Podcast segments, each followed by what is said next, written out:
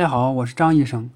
结膜炎是一种眼部的疾病，大多数是由于细菌进入到身体内发生的细菌感染。结膜炎是发生在眼结膜上的炎症表现，一般分为感染性和非感染性疾病。当眼结膜发生了刺激后，就会出现水肿、眼红等症状。有些结膜炎可发展到数月甚至数年。夏天是结膜炎的高发时期，那么我们去看看夏季为什么容易流行结膜炎呢？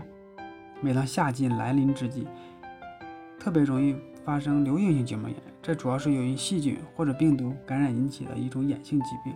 特别是在南方，天气又湿又热，有利于细菌繁殖，而且它是一种传染性疾病，一旦感染上，几个小时就可以发病，所以大家要特别注意。结膜炎来势凶猛，一旦感染上，一定要注意两点：第一点就是要用眼药水儿。第二点就是注意卫生，注意隔离。眼药水用消炎眼药水，建议频点。点眼药水的时候啊，一定要注意瓶口的卫生，千万不要用瓶口接触到眼睑，以免把眼药水感染。感染以后啊，容易反复牵延，不容易痊愈。第二个，第二个一定要注意接触隔离。